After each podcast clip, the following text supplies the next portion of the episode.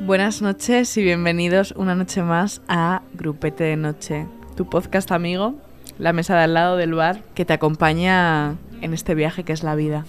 es que estoy un poco mara también. Hoy tenemos a un invitado que me vais a permitir presentar. Está con nosotros Víctor Santos, creador de La Reina del Pueblo y amigo. Uf, hola chicos, ¿qué tal?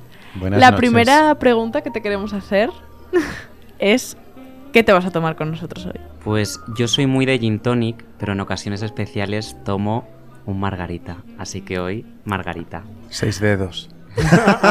Perdón.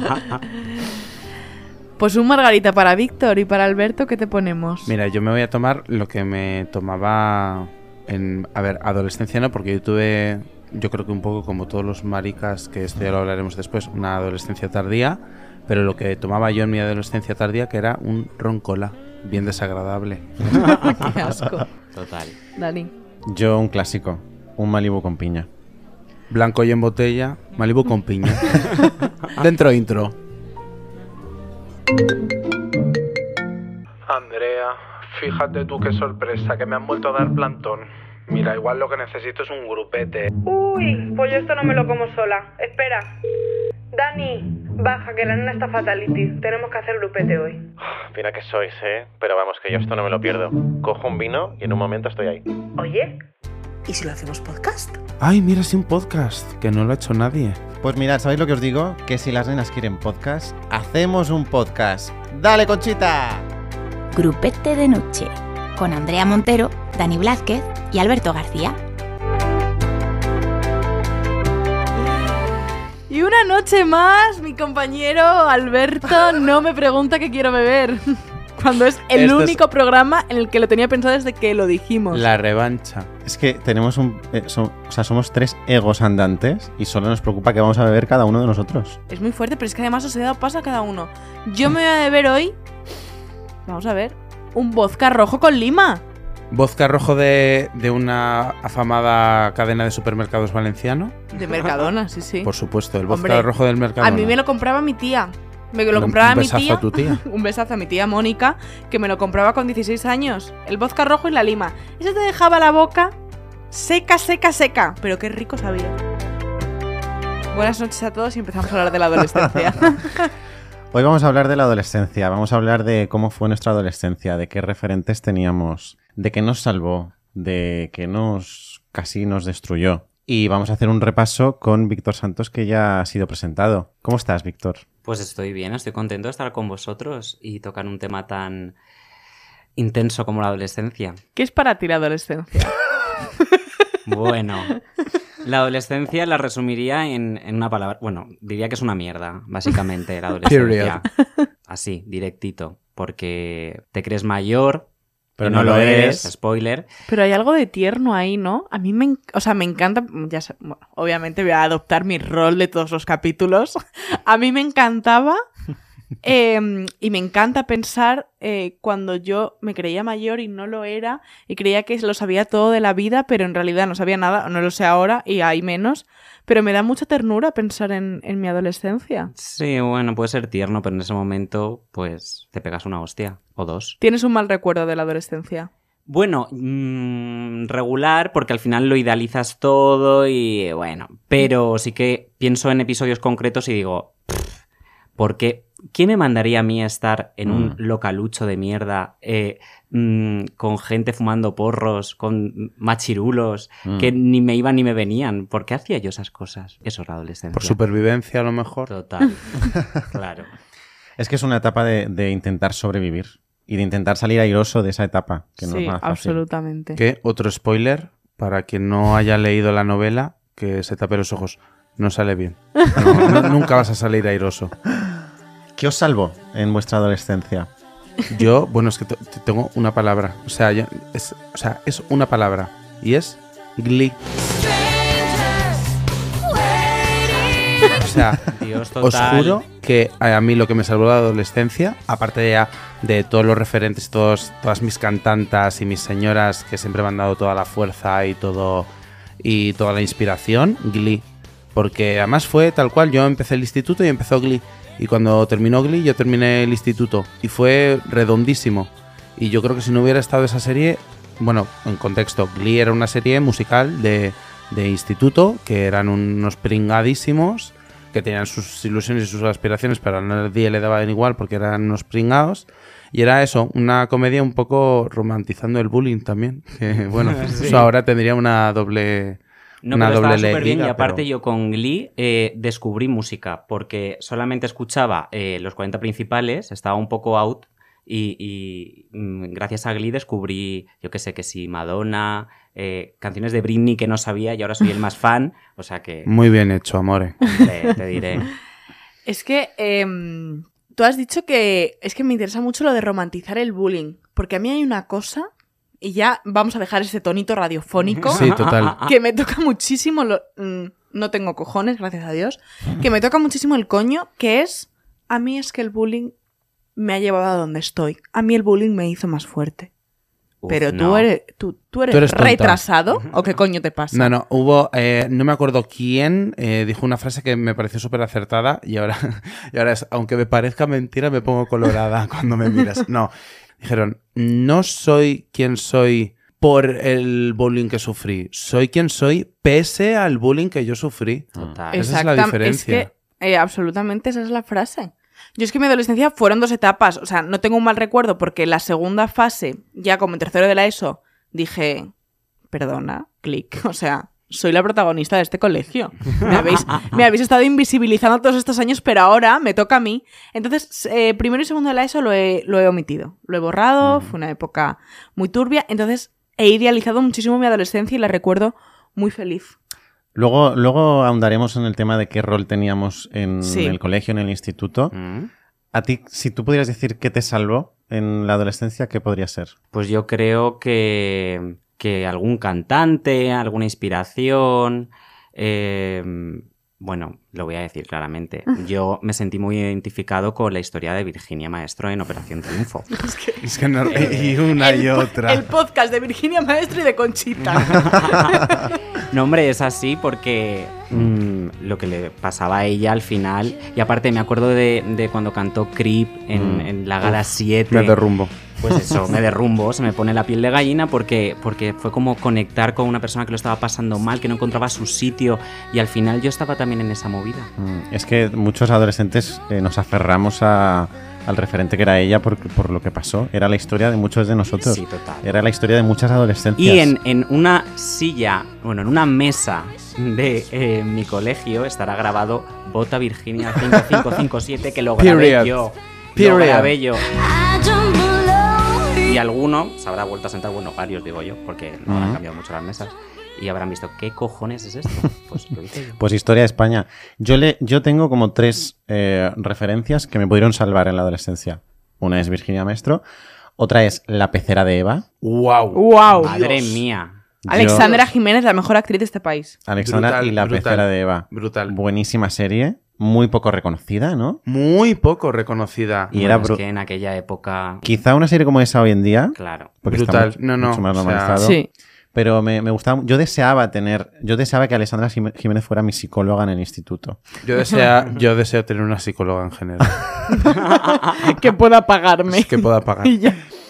Y luego he elegido un libro eh, que se llama Tus zonas erróneas, de un autor que creo que no sé pronunciar, Wayne Dyer, W, no sé qué mierdas, eh, que me salvó. Era un libro de psicología que me dio un voltio a la cabeza radical en tercero de la ESO y mi actitud frente a la vida y frente a todo lo que había pasado y frente a todo me cambiaron radicalmente. Qué fuerte. Pues a mí me salvó. me salvó el fenómeno fan, que ya, ya hemos hablado de él, pero me salvó el fenómeno fan. O sea, yo cuando me empecé a dar cuenta que lo que me gustaba no solo era una ensoñación, sino que había gente que vivía de ello, que se podía trabajar en las series, que se podía trabajar incluso en la música, eh, que, el- o sea, no sé cómo explicarte, salir un poco también de mi burbuja del colegio, conocer a gente que era fan de otros grupos que de repente no tenían esa imagen manida de ti. Cuando tú vas al colegio mucho, durante muchos años, se hacen una imagen de ti que es un lastre que no te puedes quitar, Total. seas como seas. Y entonces salir de esa burbuja y conocer a gente distinta, que no me conocía de nada, que podía ser yo de cualquier manera porque nadie me iba a juzgar, porque nadie sabía mi pasado, ni nadie me tenía una esa losa encima del instituto, eso me salvó porque dije, es que no soy la persona que dicen en mi colegio que soy, es que soy esta persona y puedo caer bien y puedo tal, y eso me fue Pues lo te que- diré una cosa, yo todo lo contrario, tenía pavor a dejar el colegio, de hecho yo en cuarto de la ESO podría haberme ido a otro instituto porque yo hice como toda la primaria, toda la ESO y luego pues bachiller también en el mismo colegio, bueno, infantil también, o sea, toda la vida, vamos. Y yo tenía miedo a salirme de mi colegio, yo no, no quería conocer a gente de fuera porque estaba como muy cómodo con mi papel, que todo el mundo eh, de cierta manera me respetaba tal y como era, o sea, y también te voy a decir que eso es porque eres de ciudad y tenías al alcance otras cosas, porque cuando eres adolescente en un pueblo, lo más emocionante que te puede pasar es ir a otro pueblo, a pasar el fin de semana, a pasar el sábado por la tarde y a que te vea gente desconocida que al final, al segundo fin de semana, ya te los conoces a todos. Es un aburrimiento. Pues pu- puede ser digo. que Pues fuese por un eso. beso a la España vaciada desde aquí. Un beso a las ciudades que no sean Madrid, que no las conozco, lo siento. Hemos hablado de lo que nos salvó, pero hubo cosas que no nos salvaron, que casi nos destruyeron. Vamos, yo lo tengo bastante clarísimo, pero vamos a enfocarlo en un poco más Sí. divertido. Pero creo que, bueno, el resumen de todo, el instituto. A mí los dos, dos, tres primeros años de instituto para mí fueron, vamos, el mayor infierno que he pasado yo en mi vida. Pero con una diferencia abismal. Era horrible entrar, ya solo con entrar, ya a las 8 de la mañana que dices, pero, pero yo para qué, pero yo para qué. Y entras ahí en un ambiente tan hostil, eh, rodeada de gente que dices, pero esta gente, ¿de dónde ha salido? Que yo también, que yo también era para darme comer aparte, ¿eh? Hay un meme que es de, si me conociste en la ESO, lo siento. Pero realmente piensas, pero la gente cómo puede ser tan cruel. Y ya, a ver, que yo también soy tremenda, ¿eh? que yo soy criticona y tal y cual, pero no sé, ese, ese nivel de, eh, agresividad, ese nivel de sobre todo lo que más rabia me da, porque al final nosotros, entre nosotros éramos niñatos que estábamos ahí intentando sobrevivir unos entre otros, que no... O sea, que no- ni guardo rencor ni olvido tampoco. Yo ah, he habido gente del instituto que la he odiado con todas mis fuerzas y, y que bueno, digo, ojalá les vaya mal, pero es que como ya me he encargado yo de, De informarme, no, de, de- de que les vaya mal, no, no he contratado yo a ningún sicario, de momento. Pero como sé que esa gente, pues bueno, está donde está, pues les mandamos un besazo. Pero todos esos profesores, porque si Es está, que está la te gente, iba a decir, está lo que te no los salva, compañeros, los está el- profesores. Está lo que te salva y está lo que no hace nada por salvarte. Desde aquí y aquí como... Un como me- besazo. no, no, como me pongáis un pitido, os lo meto por el culo. Desde aquí al jefe de estudios, Julio, no me acuerdo de tu apellido, Gracias Lies, de Lies Abastos, de Valencia, porque yo soy valenciano. Eh, Julio, allá donde estés, si es que sigues vivo, púdrete, eres una persona infecta, das asco. Solo por tener tu crisis de los 40 y hacerte amiguito de los porreros que tenían 15 años, no, no puedes arruinarle la adolescencia a alguien. O sea, eres una persona horrible y esto al final lo escuchará quien lo escuchará, pero Gays ojalá, no voy a decir ojalá te mueras, No. pero ya lo he dicho. Ojalá que te mueras, que se abra la tierra y te hundas en ella, que todos te olviden. Ojalá que Yo eh, estoy absolutamente de acuerdo con eso. O sea, es muy fuerte cómo los profesores, en vez de ayudarte, se encargan de hundirte la vida y la mayoría de veces los profesores son los que mejor se llevan con, los, eh, con la gente que te hace bullying. Sí. Desde aquí quiero mandar desde esta onda, desde mi currículum que tiene televisión española y bastantes em, años de experiencia en empresas muy guays, quiero mandarle un besazo a mi profesora Olga de Economía. Olga, ¿me estás oyendo? Espero que sí. Te mando un besazo porque me dijiste que no iba a llegar a nada porque era tonta y no entendía las cosas. Este, Ay. este capítulo Es que de- una Olga te vas a fiar. Ojalá que te mueras, que todo tu mundo. Este capítulo se llama Adolescencia o Pequeñas Vendetas. Porque yo tengo la mía también, ¿eh? Pues dila. Pues tira, para Yo quiero mandarle un mensaje a mi, a mi profesora de religión que justificó el bullying que me hacía delante de toda la clase. Ah, eso está genial. No, lo que- la que justificó también mi bullying fue la psicóloga del colegio. Ah, es que ah, tócate bueno. los huevos. Sí. Pues, Me bueno, dijeron, hombre, si, me dijo, hombre, si no te llevas bien con la gente, será un poco por tu culpa, ¿no? Eh, sí, tengo, tengo, tengo otra, tengo otra. A ver, a este no, no le tengo ningún rencor porque me parecía bastante simpático, pero el profesor de educación física me dijo, me separó un día porque es que, claro, eh, pongo en contexto. eh, te van separando rollo segundo A, segundo E, segundo I, segundo tal. Y es como a los listos van a la. Bueno, es, es Sí, listos sí, según sí. a quien le preguntes, claro. Al E y va bajando. Yo, evidentemente, estaba en la O. Ostras, pues sí que había Porque no había U. También. no, estaba V de línea en valenciano, porque somos inclusivísimas y somos policulturales. Viva la paella. Y nada, viva Nino Bravo también, que se me ha venido ahora a la mente. Pues un besazo a Nino Bravo que nos escucha todas las noches allá donde esté. Eh, yo estaba en lo peor de lo peor, porque era así, porque es un sistema educativo brillante, porque si a toda la gente le va mal, la pones junta, solo puede ir éxito. Éxitos. Es que aquí podemos Claro, aquí criticar podemos ahondar muchos mucho. sistemas El educativos. Pero sí, me sí. vino el profesor de educación física, sí, ya después de habernos ido todos, me dice, oye, Alberto, pero ¿a ti qué te pasa con tus compañeros? Y yo, no sé, ¿qué me pasa con mis compañeros? Me dice, es que todos es como que te odian. Y yo, ah, eh, está genial esto que me estás contando. Y yo, y yo ¿qué, y qué quieres que le haga yo? Dice, no sé, es que no sé si, si has tenido algún, si te has peleado con alguien, no sé qué. Y yo, no, pero no sé, también estaría genial que preguntaras a alguien que no sean los cinco porreros, drogadictos y, mm, no voy a decir delincuentes, que, bueno, sí, delincuentes, que igual podías preguntar a, a las chicas también de la clase, ¿no? Estaría genial que de vez en cuando algún profesor también se fijara en alguna alumna que no sea de una forma sexual. Un besito a todos.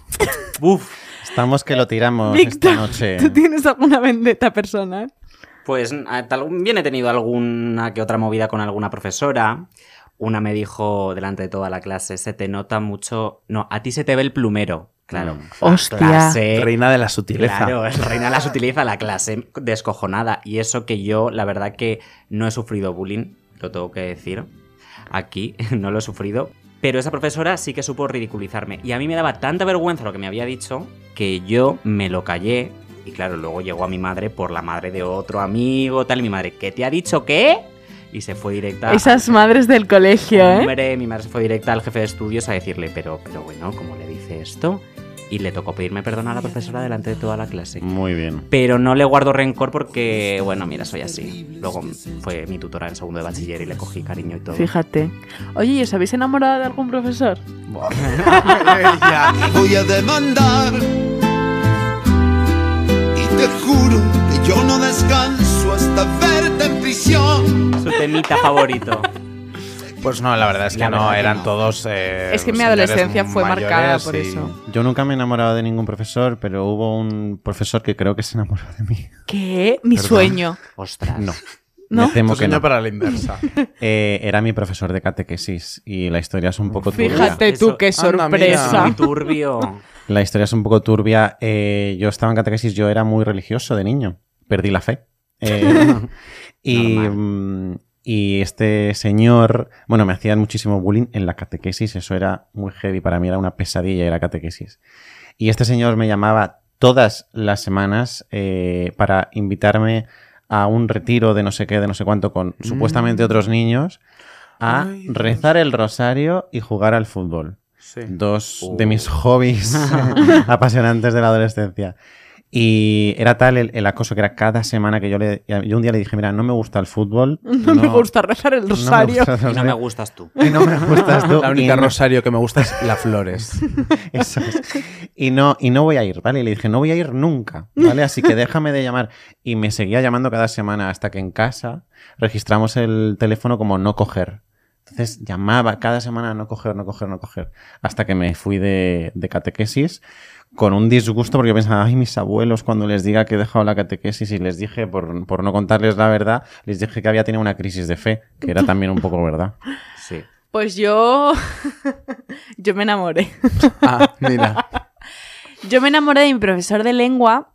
No le llamaba todas las noches como tu profesor de catequesis porque no tenía su teléfono, pero si hablo de la adolescencia tengo que hablar de esta historia porque todo mi colegio, Emplazamiento Todo- publicitario. todo mi colegio sabía que estaba enamorada de mi profesor.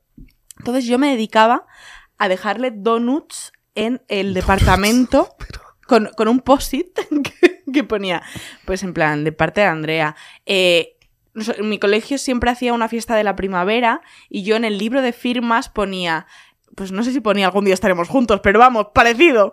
Y toda mi adolescencia fue marcada por, por eso. A mí me encanta porque yo esta historia me la sé mucho Me- por me razones más que la mía propia. Pero es que cada vez descubro cosas Sí, nuevas, sí. porque yo los donuts no lo sabía. Sí, sí, sí. No, no, me apasiona Luego esto ya porque es- cada vez es escribí, escribí el libro y Que lo pueden comprar en... Ya lo hemos dicho.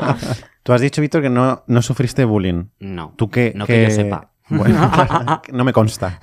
¿Qué rol tenías en el colegio-instituto? Pues yo mm, eh, creo que el organizador. Yo movilizaba. Eras líder. Era, no líder tampoco, pero movilizaba la clase pues para que si hiciéramos eh, un bailecito en el Día de la Paz, eh, una obra de teatro en Navidad. eh, bueno, llegó el punto que, claro, que en segundo de bachiller nos dijeron, pero qué obra ni qué hora vais a hacer. Que, tenéis que pelos en los y os cojones. tenéis que examinar dentro de nada de tal.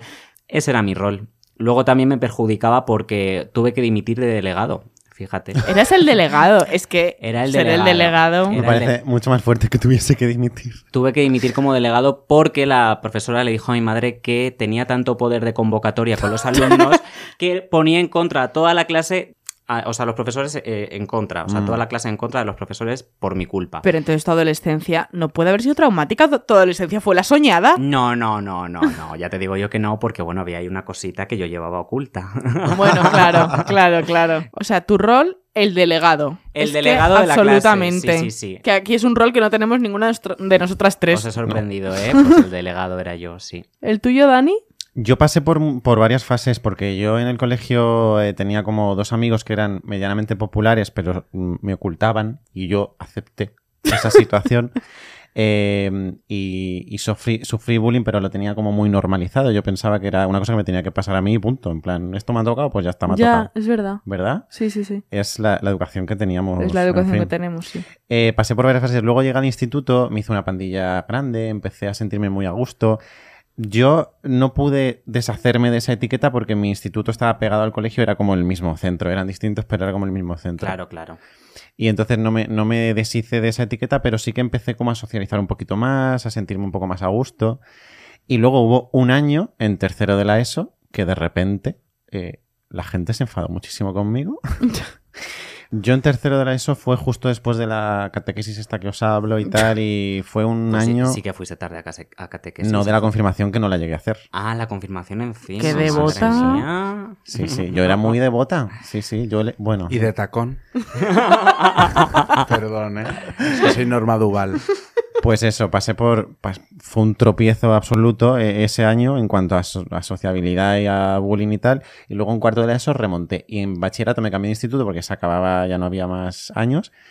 Y bachillerato fue un sueño, vamos. Yo la verdad que en bachillerato también me lo pasé muy bien. Estaba muy contento porque me- ahí sí que me sentía el rey del mambo. Mm. Total. Sí, es que yo creo que eh, si hay una cosa en la que coincidimos casi todos es que hay como dos etapas muy claras en Total. el instituto, que son como los primeros tres años, Mm. Y lo- los cambio siguientes. radical y los siguientes. Porque yo mm, siempre digo que los primeros años fueron el mismísimo infierno, pero sí que es verdad que los últimos años de instituto eh, tampoco es que fueron una maravilla, pero yo la verdad es que me lo pasé muy bien porque yo ya cambié un poco de actitud, me vi como, a ver, no empoderado tampoco, pero bueno, yo qué sé, al final... Pero si la edad te, te empodera, ¿eh? Cuando No, no, eres y- de los mayores de Sí, ahí... la, la edad y la, y, la, y la supervivencia, porque dices, es que no voy a dejar que, mm, que se ría de mí todo el instituto, esta panda de frikis Total. más feos que una mierda y que, que no saben ni hablar, porque es que no saben ni hablar, no saben escribir. Y yo empezaba, yo era, vamos, yo era Sena la princesa guerrera. O sea, a mí eh, llegó un año en el que a mí me decían cualquier cosa, bueno, cualquier cosa, eh, porque además eran súper variados, eran de una creatividad asombrosa. Maricón, gordo, gordo maricón. Eh, bueno, podría comentar también el, el episodio en el que no me dejaban entrar en el vestuario de chicos porque se pensaba que le iba a tocar las colitas o algo, Ay, como, Dios si, santo. como si eso tuviese algún tipo de atractivo. Por favor, qué asco, que encima olíais, que no te digo yo ni a qué olíais, qué asco. Pero sí, y luego de repente llegó eso, un año en el que yo empecé a decirle de todo a todo el mundo, pero a profesores también, ¿eh? Yo no me callé con nadie. Y a la gente le hacía gracia, parece ser, como ahora, porque soy una persona carismática y con un humor brillante, y ya está. Yo ya en los Tal últimos dos años de instituto yo era el gracioso. Yo igual, ¿eh? Lo malo de la adolescencia es que no tienes el conocimiento todavía para responder según qué cosas. O sea, eso es verdad, pero es que si, si en la adolescencia lo supiésemos todo, no Claro. sería la adolescencia. No, obvio, obvio. También aprendí. ¿no?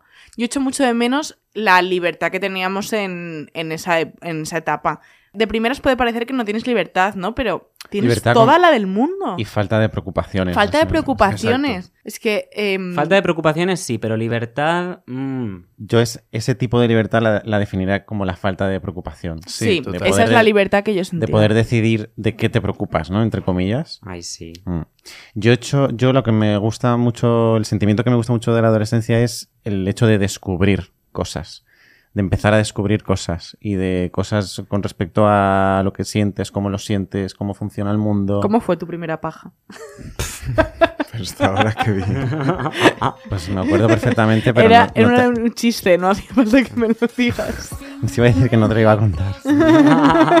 Porque es, bueno. Bueno, Porque el de catequesis estuvimos No, por algún día favor, ahí, por que no quiero que... Ay, por favor, no, no, no. ¿Y la tuya, Andrea Montero? La- me sentí fatal después de tocarme la primera vez. pero ¿cómo te acuerdas de eso? Yo me acuerdo Yo me acuerdo. perfectamente porque Sí, ¿se porque yo, acuerda? pensaba, porque yo pensaba que me estaba meando. Era esa sensación de, ay, que no estoy entendiendo. No, yo me toqué conscientemente, pero claro. O sea, el, el- las mujeres en. Las mujeres, las chicas en, en el instituto decíamos, va, qué cerdos los chicos que se hacen pajas y hablan todo el rato de ellos, pero nosotras no nos tocamos. Y diciendo, no, no, nosotras no. Hace unos dedoncios. que ya, ya con 18 años estábamos en el tío montaditos y decidí abrir melón y decir, a ver, aquí qué pasa, yo me hago dedos y vosotras. Los dedos, chicas, que están apagados. Y me dijeron, nosotros también. Digo, es que vale, ya, eso es todo el día hablando de sus pajas y de sus Total, eh, pero hostias. llega un momento en el que las chicas por fin lo reconocen y, y Sí. admiten que, que viven también la sexualidad. Sí, sí, Porque cuando son eso, adolescentes están como súper reprimidas, no quieren hablar nada de sexo. eh, la que habla de sexo es una guarra. Bueno, no Mm. sé ahora. Ojalá haya, haya cambiado, ¿no? Estas nuevas generaciones están. la No, generación es que a veces pienso, han cambiado y luego veo cada cosa que me deja loca. O sea, de adolescentes que son más machistas que antes. Mm. Sí. No sé a qué lado estamos yendo, porque unos están súper deconstruidos y no Claro. creen ni en el género.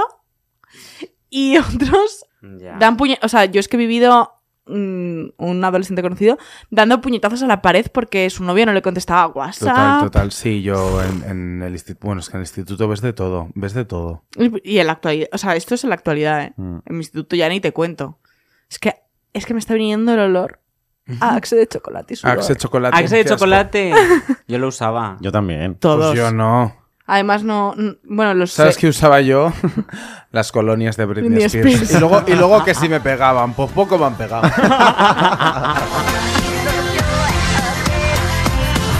De la perfumista Britney Spears. Exacto, la famada perfumista. ¿Y mm, qué le diríais a vuestro yo adolescente? Pues mira, yo eh, le diría que tenga paciencia, eh, que confíe en sí mismo, que confíe en su intuición, que va a ser feliz, que va a ser amado y que siga el camino que crea que debe seguir. Eso es lo que, lo que le diría. Y que va a ser amado, le diría eso. Oye, qué bonito, Qué ¿no? bonito, sí. Bueno, esto es el- eh, la llamada de la esperanza. Andrea, ¿tú qué le dirías? Eh, pues yo le diría que. uf, Yo, cosas. yo creo que yo creo que Es tu que- yo de ahora le pondría a tu yo adolescente lo hicimos, Hicimos de, de Conchita. es que es la canción que le pondría a mi yo adoles- adolescente. Le diría, cree en ti, eh, va a salir, no son pájaros de tu cabeza. Deja de intentar demostrar, demostrarle a tu profesor de lengua que eres válida porque lo eres y no tienes que demostrárselo a nadie. ¿Tú le dirías a tu yo adolescente cómo se resolvió tu historia con el profesor Amado? No. No, no. ¿Dejarías que viviese Es esa que eso hay historia? que vivirlo. Dejaría que viviese mal. ese Es proceso que- absoluto porque me ha dejado muchos traumas, pero he aprendido muchísimo. Pero sí que si tuviera... Siempre pienso, si la Andrea de 15 años eh, se sentase conmigo, es que le diría tantas cosas, tendría que dejar de ser tan insegura, tendría que empezar a creer en ella y no perder tanto tiempo en, en decir soy una mierda. Es que yo me creía la última, o sea, la última del mundo. Yo creía que todas las sobras del mundo iban a ir para mí. Es, era el este de mi vida, era todo, todo lo que sobre va a ir para ti, pero no vas a poder acceder a nada que tú quieras. Entonces le diría, es que no son pájaros de tu cabeza, no hagas caso a nadie. Confía, confía, confía y confía. Ya está. Alberto. Ah, vale, yo, a mí no me pregunta nadie. Eh, pues no sé, yo creo que le diría... eh, es que creo que realmente creo que hice bien. Simplemente busqué una huida de todo eso. Me hice, bueno, como ya hemos hablado en Fenómeno Fan, buscar, buscar vida más allá del instituto. Simplemente pensar, mm, deja de intentar socializar con gente con la que realmente ni quieres ni, ni te va a beneficiar Ay, de nada. Sí, eh, desde luego, Y total. vete, vete a tu casa, vete con tu madre, que es lo mejor que te va a pasar nunca. Pasa de estar con la gente del instituto y vete con tu madre y vete con tu madre al cine, vete con tu madre a, a cosas y ya está. Eh, olvídate de la gente del instituto. A ver, también quiero decir, yo del instituto he sacado amigas que son muy amigas mías Sí. Que esto lo van a escuchar porque son amigas mías y vamos, de ahí eh, mi más sincero, eh, sincero agradecimiento porque me, me sacaron de, de un bache bastante heavy, pero ya al tercer año, porque como digo, yo aparte es que me encantaba tanto la ESO que quería repetir todos los cursos y no me valía solo con una vez. Entonces, a partir de que yo repetí ese curso, todo empezó como a encauzarse un poco, un poco. Entonces ahí es cuando yo creé realmente mi pandilla del instituto. Luego si esto lo escucha alguien de la otra pandilla, pero vamos, que un besazo enorme, ¿eh? A Que todas las pandillas. todas, todas, todas amigas. Pandilleras. Pero sí que es verdad que hasta que llegó ese punto era, mira, y además que yo también lo pensaba yo, pero ¿para qué? Estoy, ¿Por qué estoy aquí arriesgándome el pellejo de que me venga aquí cualquier hora del instituto y me, di- me- y me dé pa'l pelo? Vete con tu madre a ver una peli y ya está.